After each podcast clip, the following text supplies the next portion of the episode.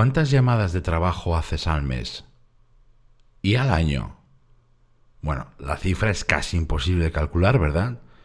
Además las hay de todo tipo, intrascendentes y cotidianas, otras de cierta relevancia y otras donde te la juegas de verdad. Lo que dices y cómo enfocas la conversación decide si vas a dar en la diana o no. Pues déjame preguntarte, ¿las haces sin más o eres de las que las preparan? Gracias por estar ahí. Soy Berto Pena y este es el podcast de Think Wasabi, donde aprendemos a ser más eficaces y a tomar el control de nuestra vida.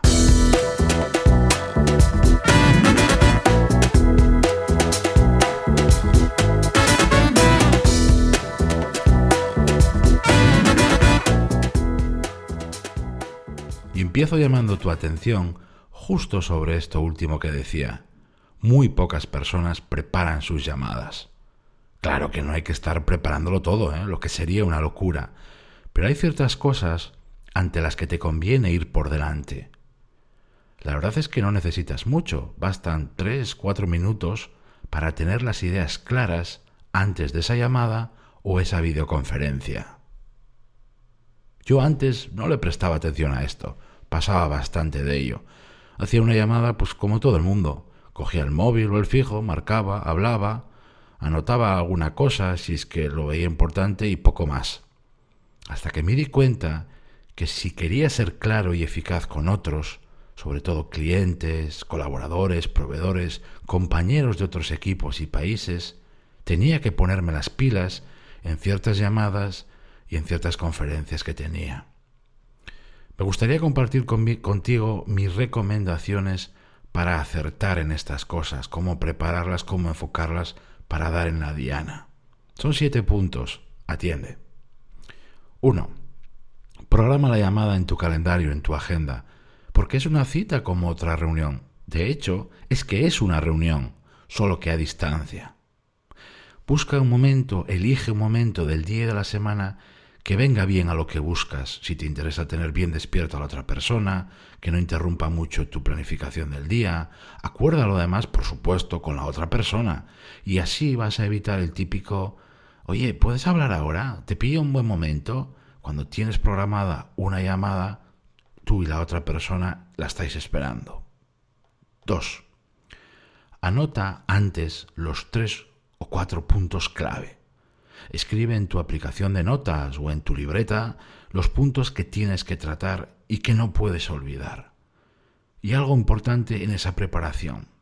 ¿Necesitas preparar o pedir algo para tocar alguno de esos temas? Pues tal vez algún pequeño informe, sacar unas cifras, mirar alguna estadística o hacer números en un rápido presupuesto que le quieres comentar. ¿Tienes todo eso antes de la llamada? 3.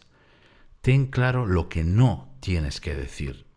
Este punto no siempre es necesario, pero para mí es imperativo cuando al otro lado hay, por ejemplo, un cliente.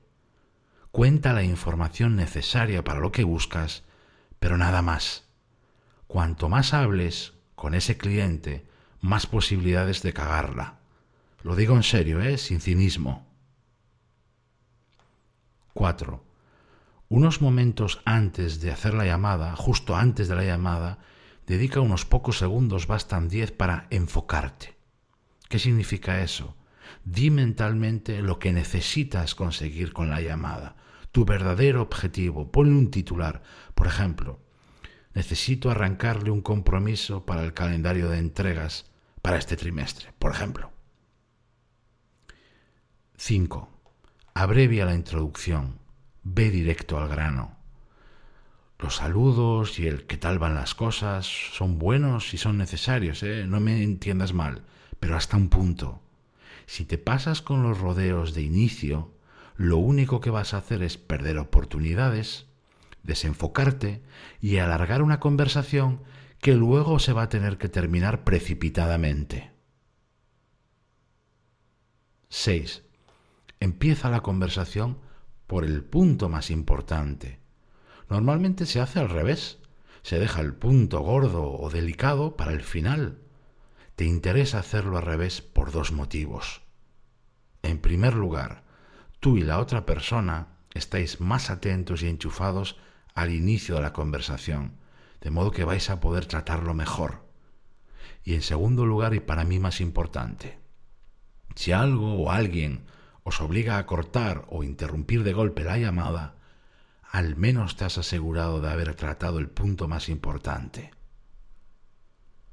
Y siete, cierra la llamada, el Skype, la videoconferencia, lo que tengas, la conferencia, con un resumen de acuerdos y acciones. Cada punto clave y desde luego la llamada en sí debería terminarse recapitulando qué es lo que hay que hacer, quién lo va a hacer y cuándo se va a hacer, justo como en una reunión. Esto te interesa sobre todo en llamadas largas o en las que se tocan muchos temas. Por ejemplo, oye, como hemos comentado unas cuantas cosas, simplemente a modo de resumen rápido, esto es lo que hemos acordado. Pa, pa, pa, pa, pa. Luego, si lo ves necesario, por seguridad, por ejemplo, puedes reforzarlo enviando un rápido correo posterior. ¿Suena muy excesivo todo esto para una simple llamada de teléfono o un Skype? Pues hombre, si es una simple llamada, claro que es excesivo. Pero muchas de simples no tienen nada. Eres tú el que tienes que verlo en cada caso.